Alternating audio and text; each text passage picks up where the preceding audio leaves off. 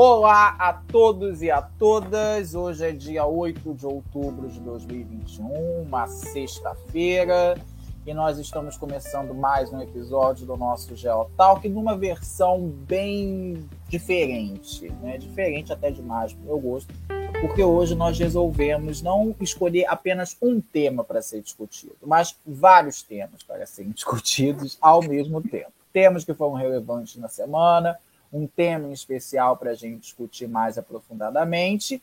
E fica aí, de fato, para que vocês decidam se essa nossa nova etapa do, do, do nosso episódio, do nosso, do nosso programa, é, tá de bom tom para vocês ou não está de bom tom, né? Então a gente resolveu meio que dar uma chutada no balde, fazer um geotalk mais informal e mais próximo da realidade do nosso cotidiano.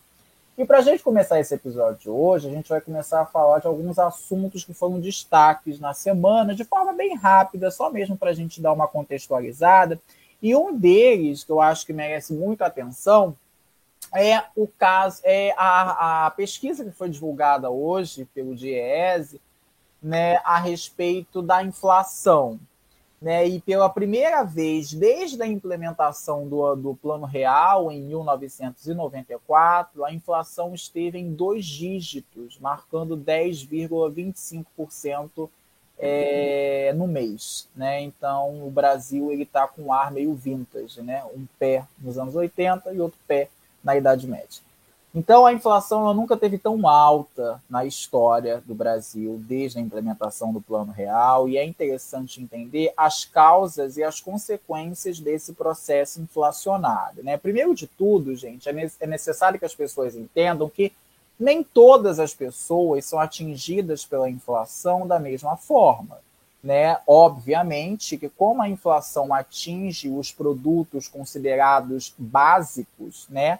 Para a, para a economia, como alimentação, transporte, etc., é público e notório que as camadas de classe social mais baixa e de menor renda são as que mais serão afetadas pela inflação, né?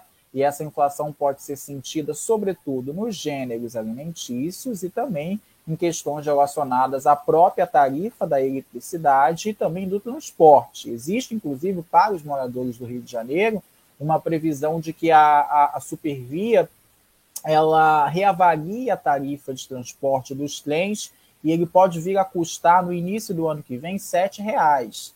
Né? Então isso mostra como a inflação está uma coisa realmente assustadora e pavorosa. Né? E a causa para essas inflações são inúmeras. Né?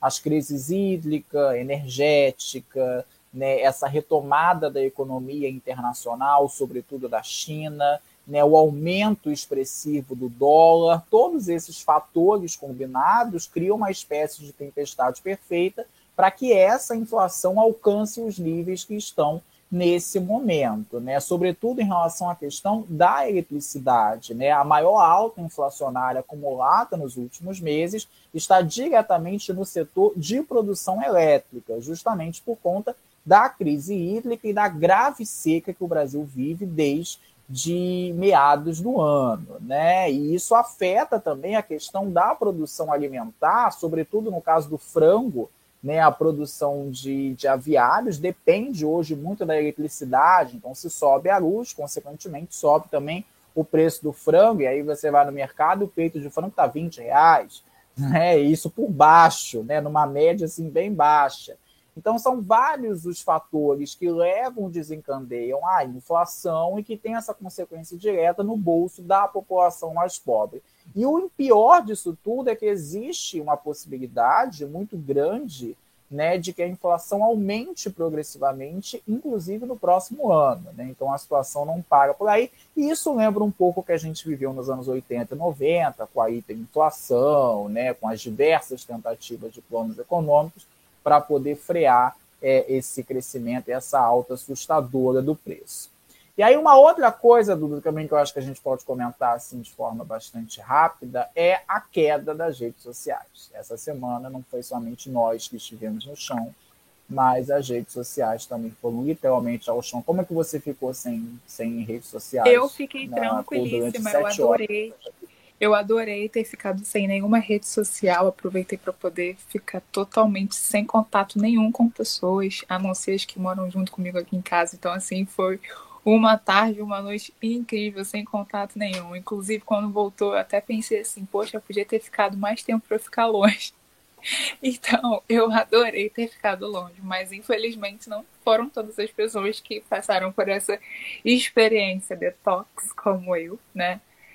É, e principalmente pessoas que trabalham com as redes sociais, porque com, com a pandemia, muitas pessoas passaram a trabalhar através de delivery e utilizando o WhatsApp e o Instagram para poder divulgar as suas encomendas, por exemplo, principalmente pessoas do ramo alimentício que utilizam essas principais plataformas, né, tanto o Instagram como o WhatsApp, para poder divulgarem é, o seu cardápio e assim fazerem suas entregas. Então, eu fiquei pensando muito por esse lado, né? E também as pessoas que hoje em dia são digitais influências, que acabaram perdendo o engajamento durante um dia e que isso vai impactar no resultado durante um mês total, mas aí eu fiquei mais assim com com o coração partido mais dos trabalhadores ali, não que digital influencer não seja um trabalhador assim, mas o, o impacto diretamente é muito diferenciado para uma pessoa que depende da sua renda para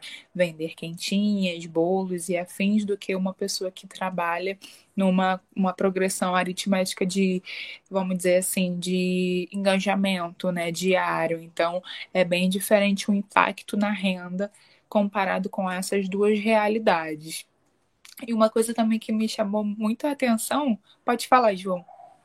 Não, eu só ia complementar, né, que é, é, todo mundo saiu perdendo nisso, né, sobretudo os trabalhadores de renda mais baixa que dependem, né, do, da, do uso das redes sociais, ainda mais nesse contexto agora de que muito pouco se usa o telefone para realizar ligações, né, pedidos de delivery, tudo são feitos pelos aplicativos ou nesse contato direto com o WhatsApp, Telegram, da... se bem que o Telegram ficou de pé, né? O WhatsApp foi o único que caiu.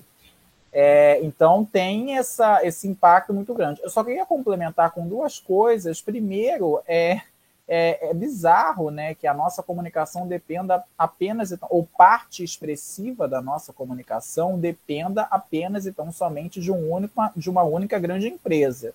Né? Então você veja que quando essa empresa deu bug, a nossa comunicação acabou. Então isso é um anúncio de que são tempos bastante sombrios, né? De uma dependência de uma grande empresa, de uma dependência de algum de um único tipo de comunicação direta. E outra também que não foi só o único escândalo envolvendo o Facebook, né? E principalmente o seu fundador, o Mark Zuckerberg, nessa semana. Né? Além dele perder alguns bilhões de dólares, né, que não vão fazer nenhuma diferença para ele é, e de perder o posto de bilionário para o Bill Gates, né, ele foi acusado formalmente né, por uma ex-funcionária da empresa no Senado americano de que de se omitir até então diante dos malefícios que as redes sociais promovem na saúde mental, sobretudo de adolescentes, né? Foram realizadas pesquisas internas pela empresa, né, que afirmavam que eles sabem dos impactos na autoestima, na ansiedade, é, é, é, até mesmo nos transtornos de bipolaridade e depressão dos adolescentes, por conta do conteúdo vinculado nessas redes sociais, e não fazem absolutamente nada para mudar isso. Né? Então, acho importante também a gente pensar né, a nossa dependência, que ficou muito clara quando as, quando as redes sociais pararam, né, a gente ficou desesperado, porque a gente tem essa necessidade de estar conectado, e como isso faz mal, e como eles sabem que isso faz mal, e lucra, nesse caso, com os nossos, nas nossas ansiedades, com as nossas inseguranças, com as nossas tristezas geradas por esse uso intenso. Né? Sim, e pelo contrário, né? Ao invés deles bloquearem esses esses algoritmos que representam essas desigualdades, né, na verdade, eles promovem com que mais pessoas publiquem somente corpos é, próximos da, de uma realidade utópica, ou seja, corpos brancos, corpos extremamente saudáveis, né, aparentemente, corpos que são vistos é, pela sociedade ocidental como o corpo ideal. Então, na verdade, existe o processo contrário, né? Essa valorização dentro desse meio e o, o que acontece também é esse racismo né, dos algoritmos. Quando pessoas pretas colocam seus conteúdos, esses conteúdos não têm engajamento nenhum, praticamente zero nível de, de de visualizações, enfim, é muito baixo comparado com outras pessoas. E aí teve até uma vez que diversas pessoas negras postaram fotos de pessoas brancas em seus perfis. E assim, a foto teve um engajamento incrível. E isso foi só para comprovar a forma como que esses algoritmos e a forma como que essas redes sociais trabalham em função para manter essa sociedade ocidental, capitalista, perfeita, neoliberal, mas que também impacta diretamente nos nossos corpos, nos nossos desejos, na nossa psique, naquilo que a gente almeja para nossa vida, né? E quanto isso é perturbador, né? E causa diversos transtornos mentais, né, e psíquicos. É, e os algoritmos eles são criados por pessoas, né? Então as pessoas impõem neles, né, ou refletem neles as suas visões de mundo, seus racismos, as suas marginalizações, preconceitos, etc. Mas uma outra coisa também que chama muita atenção nessa nossa miscelânea de, de assuntos que a gente vem trazendo hoje é a decisão da Prefeitura do Rio de Janeiro de, nas próximas semanas, né, com essa quantidade expressiva de pessoas vacinadas, né? Tem uma, se eu não me engano, acho que estamos caminhando para 60% da população adulta vacinada com as duas doses no município do Rio de Janeiro de suspenderem o uso da máscara. Né? Então, isso vem trazendo alívio, de um lado, para as pessoas que não aguentam mais andar mascaradas pela rua, mas, ao mesmo tempo, desperta um pouco de receio por parte das pessoas. Né? É, afinal de contas, é, vale sempre, é importantíssimo ressaltar isso, que até que uma parte considerável da população não esteja completamente imunizada, ainda é necessário o uso de máscaras. E esse, e esse decreto, e é bom também ressaltar, ele, ele seria estendido ao uso de máscara em espaços públicos. Né? Então, em espaços públicos, como ruas, praças e parques, esse uso de máscara seria, nesse caso, suspenso, mas ainda haveria uma necessidade muito grande e, sobretudo, importante de fazer esse uso de máscaras em espaços de uso coletivo fechado, restaurantes, bares, shopping centers, academias de ginástica e etc. Né?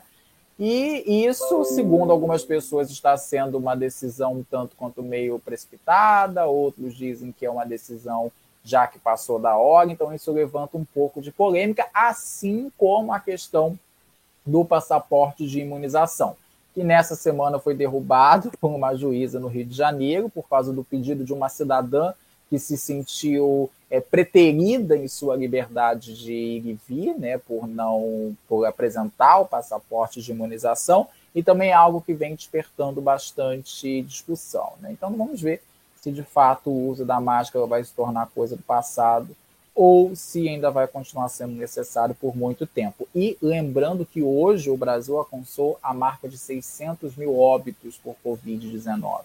É uma triste marca que foi registrada nos dias de hoje, mesmo diante de todo avanço do processo de imunização.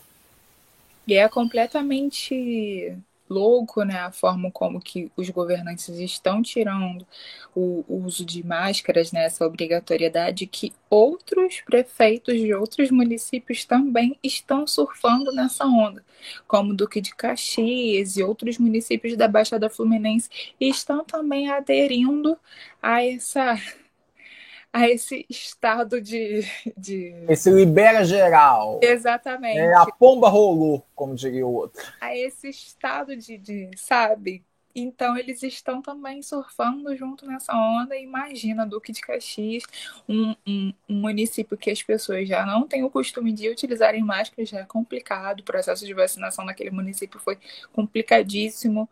Então, enfim, né, que, fica, que a gente possa ficar mais atento né, para esses decretos, né? E que, assim, é, infelizmente a pandemia ainda não terminou e que, assim, novas variantes ainda estão por vir, né? Através também da, da própria resistência, né? Que as pessoas já tiveram das outras variantes, né? Então, se vier mais uma variante, as pessoas que já pegaram outras vezes talvez possam não vir a sobreviver Pode ser que alguma variante não seja compatível com a vacina, enfim, tem diversas possibilidades médicas, né? que ainda podem acontecer. Então, assim, é preciso que a gente fique muito atentos a, essas, a esses sinais né, que estão aparecendo aí de, um, de uma possível volta à normalidade que, que nós nunca mais vamos voltar ao antigo normal. Essa é a verdade, né? Essa é a verdade, que o, o antigo normal nunca mais vai acontecer. Então a gente tem que criar uma nova normalidade. Pois é.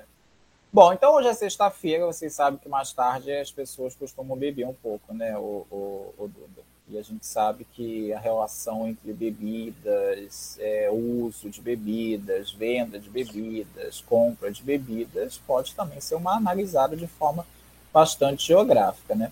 E nessa tempo de pandemia, de isolamento social, né, um dos grandes booms que nós tivemos foram os aplicativos de delivery exclusivamente de bebidas, né, que tiveram assim Sim. um absurdo nisso e que tem os seus prós e acima de tudo tem os seus contras, né? Então é isso que a gente vai tentar discutir hoje no nosso assunto especial do dia, que a Duda vai trazer alguns elementos aí para a gente poder discutir. Então, pessoal, gente, quando eu vi, na verdade, essa ideia de discutir sobre esse assunto veio através de uma reportagem né, que saiu na semana passada sobre o aumento no preço das bebidas alcoólicas. E assim que eu vi, eu me chamou muito a atenção, não por ter que pagar mais caro, nada disso, mas o que me chamou a atenção foi o seguinte, que desde quando a, a pandemia começou, que o preço das bebidas vem aumentando gradativamente. Ou seja, isso já é uma estratégia econômica por aqueles que estão lucrando né, com essa venda de bebidas. Então, assim, é, quando a pandemia começou e teve o boom desses aplicativos que foram lançados é, concomitantemente a esse momento, né, do início da pandemia, muitas pessoas aumentaram o consumo de álcool, principalmente por estarem isoladas em casa. Ah, eu não posso ir ao bar, mas eu posso pedir uma cerveja que vai vir a preço de mercado e ainda vai chegar gelada na minha casa. E aí, nessa questão de preço mais econômico, vir gelada, comodidade de casa, é, não ter que enfrentar o banheiro sujo do barzinho, tô tudo em casa. Então, diversas questões favoráveis favoreceram para esse aumento do consumo alcoólico é, nas residências né, da população brasileira. E aí, através disso, a gente teve uma população assim, que passou a ser muito mais dependente das bebidas alcoólicas, e esse número é assustador, né? Principalmente com relação às pessoas negras, né? Que já têm uma relação muito conturbada e complicada com o uso de álcool, né, geneticamente, até porque, é, como a população negra, né, já tem essa relação com o álcool desde o processo de escravização, quando as pessoas negras trabalhavam nos canaviais e eles tomavam muitas cachaças, né, que eram produzidas através da cana de açúcar, eles tomavam aquela cachaça para suportar o dia a dia ali na, sendo escravizado nos canaviais, nas fazendas. Então, assim, as pessoas negras é, geneticamente são mais resistentes ao álcool do que a população branca por conta de todo esse processo. Né, por ser um processo mais doloroso. E assim, o álcool, quanto mais você bebe, mais resistência você vai adquirindo. E essa resistência, né, a bebida pode ser comprovada através da, da, da genética, né? Então, assim, é uma coisa bem complicada, né? Quando eu vi essa notícia, me chamou muito a atenção sobre essa questão do, do aumento do, do preço do, das bebidas alcoólicas. E que, assim, e tem uma outra questão também que, que cabe a gente refletir em cima dessa facilitação dos aplicativos de bebidas. Porque, assim como outros aplicativos têm suas problemáticas com relação ao mundo do trabalho, esses aplicativos também têm, porque eles também fazem parte dessa rede de uberização do trabalho, ou seja, é um trabalho de, dos, dos entregadores que não é valorizado, ou seja, eles recebem em média 4, 5 reais por entrega, é, não tem nenhum direito trabalhista, não tem ninguém que vá proteger esses, esses entregadores. Então, o, o trabalho, né, o, o, trabalhador ele vai ficando cada vez mais vulnerável dentro dessa rede de, de desvalorização do trabalho. Então, assim, isso é extremamente complicado. E, e, é interessante essa questão dessa popularização dessas plataformas de entrega de bebida, né, porque elas vêm somatizar né, e representar de forma muito clara esse cenário de desemprego, de subemprego que o Brasil vem vivenciando já há muitos anos, mas que foi profundamente escancarado com a pandemia. Né? Isso é, é, é, realmente bem claro nisso, né?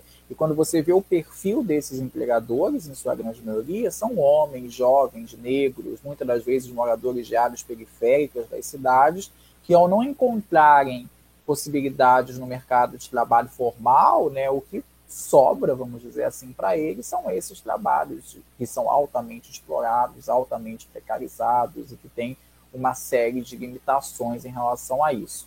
Agora, uma outra coisa também que eu acho muito interessante é essa romantização do, do, do, da, da, do uso né, de drogas, porque bebidas são drogas é, lícitas, né, mas continuam sendo drogas por parte expressiva da sociedade, né, e sobretudo entre os mais jovens. Isso é muito interessante. Né? Existe hoje todo um discurso né, de aceitação social, de inclusão em grupos, de um certo status, inclusive, associado a esse consumo de drogas, que muitas das vezes desconhece ou não realiza uma crítica sobre os perigos que isso pode causar, tanto perigos pessoais em relação à sua, à sua saúde física e mental, mas também perigos coletivos, né, como acidentes, mortes, etc., né, ligados, nesse caso, a mortes violentas e tal.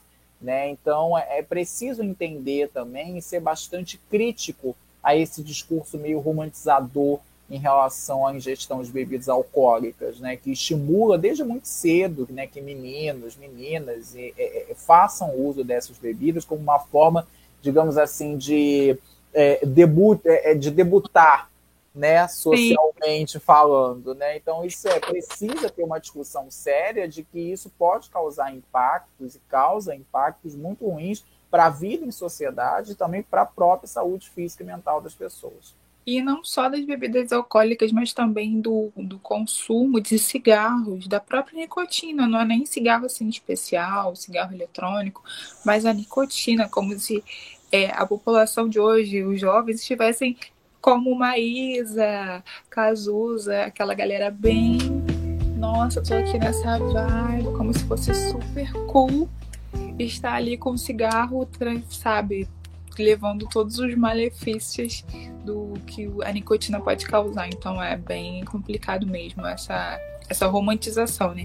Que aí acaba entrando em contraste com a questão do narcotráfico, né, João?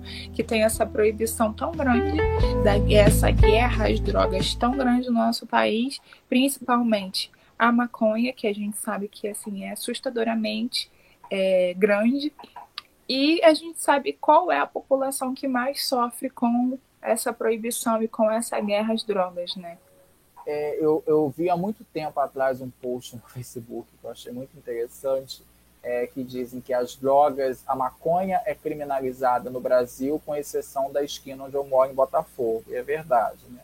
A questão da criminalização das drogas, né, sobretudo de drogas como a maconha, né, a cocaína e similares, ela tem um viés de classe muito grande, né? Porque ela só é criminalizada para a juventude negra, pobre e periférica. Porque nós sabemos claramente que a juventude branca, né, de classe média ou alta, tem acesso muito facilitado e público a esses tipos de drogas, né?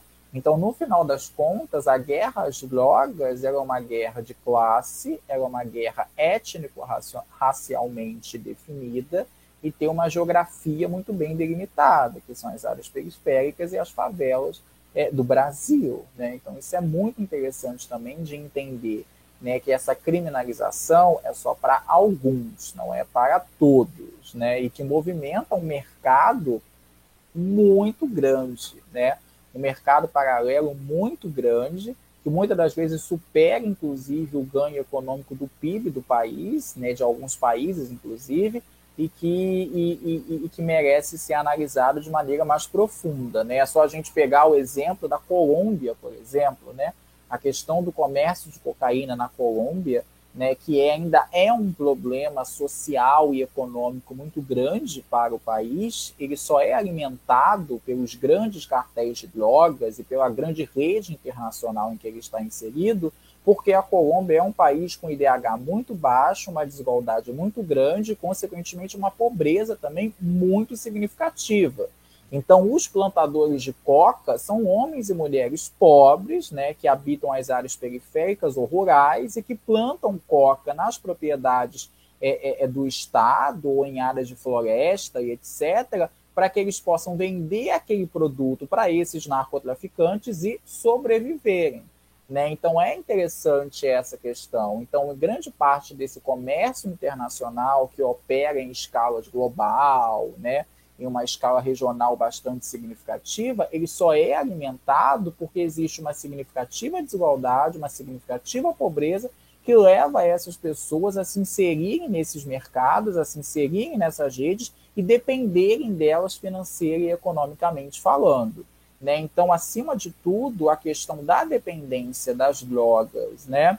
e do comércio de drogas, ele não deve ser uma questão apenas e tão somente de segurança pública ou de segurança do Estado, mas ele deve ser visto como uma questão, acima de tudo, social e econômica. Né? O mesmo se aplica, por exemplo, para a questão das cracolândias, né? que são essas grandes áreas de concentração de viciados em crack nos centros das principais cidades brasileiras, que existem desde a década de 90, em São Paulo, por exemplo, a primeira Cracolândia ela foi, ela foi reconhecida em 1997 e a forma como você lida com, essa, com essas cracolândias é de uma forma bastante violenta, segregadora e higienista. Né? O Estado não lida com essas populações e muito menos com essas áreas de uma forma integradora pelo viés da saúde pública, né? mas é pela forma da exclusão, da expulsão e, se possível, da prisão. Né? E quando surge uma alternativa que pense pelo lado humanista e social da coisa, ela é completamente atacada, vilipendiada e etc. Né? Então é importante também fazer uma discussão muito séria a respeito do uso das drogas, tanto lícitas quanto ilícitas, né? e pensar no caso específico da bebida, que é o nosso grande tema, Ninguém aqui tá, tá fazendo nenhum tipo de proerd ou coisa do tipo, não. Mas é bom ressaltar isso, né? Mas pensar também que esse uso romantizado de bebidas, que se agravou durante a pandemia, tem consequências muito graves na vida de uma família, por exemplo, nas relações sociais, né? Grande parte desse consumo exagerado de bebida está associado ao aumento da violência e da agressão contra a mulher no ambiente doméstico, né? ou abusos cometidos contra crianças no ambiente doméstico, ou a brigas, né? a crimes, a acidentes. Então, é necessário que haja uma abordagem social e séria a respeito dessas questões, que não passe pela questão da repressão, que não passe pela questão da, da, da simples ignorar o acontecimento para ele fugir ou para ele sumir. Não, mas é de uma educação, de uma reeducação e por uma abordagem social. Okay? E, muito, e, nem proibicionista, né, João? Que esse também não é o nosso objetivo. A lei seca já passou há muito tempo. Por favor, até porque né? também, né, assim, o uso, de, o uso do álcool exagerado, ele causa uma inflamação no cérebro.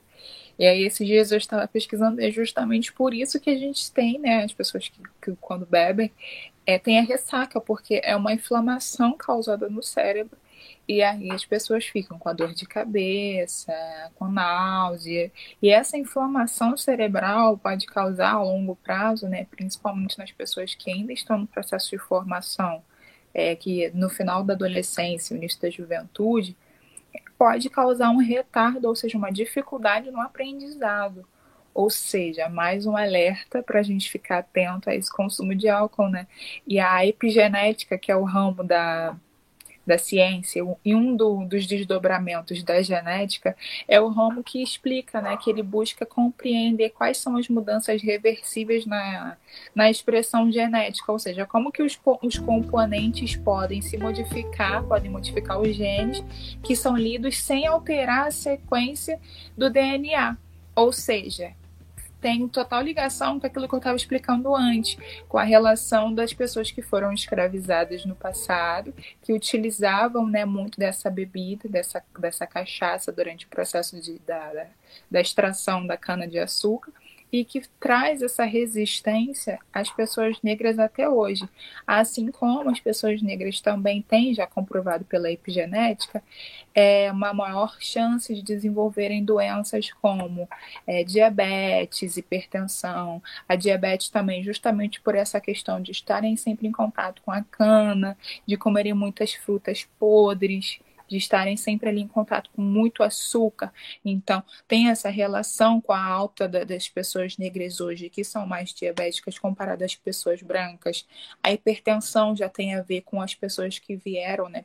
Principalmente os, as pessoas que vieram escravizadas nos navios negreiros, que ficaram em contato com aquela água salgada ali do mar, do atravessamento do Atlântico. Então, tudo isso a epigenética explica e que faz total relação com essa resistência e com a facilidade que as pessoas negras têm de desenvolverem determinadas doenças e principalmente o uso de a resistência ao uso de bebidas alcoólicas, né?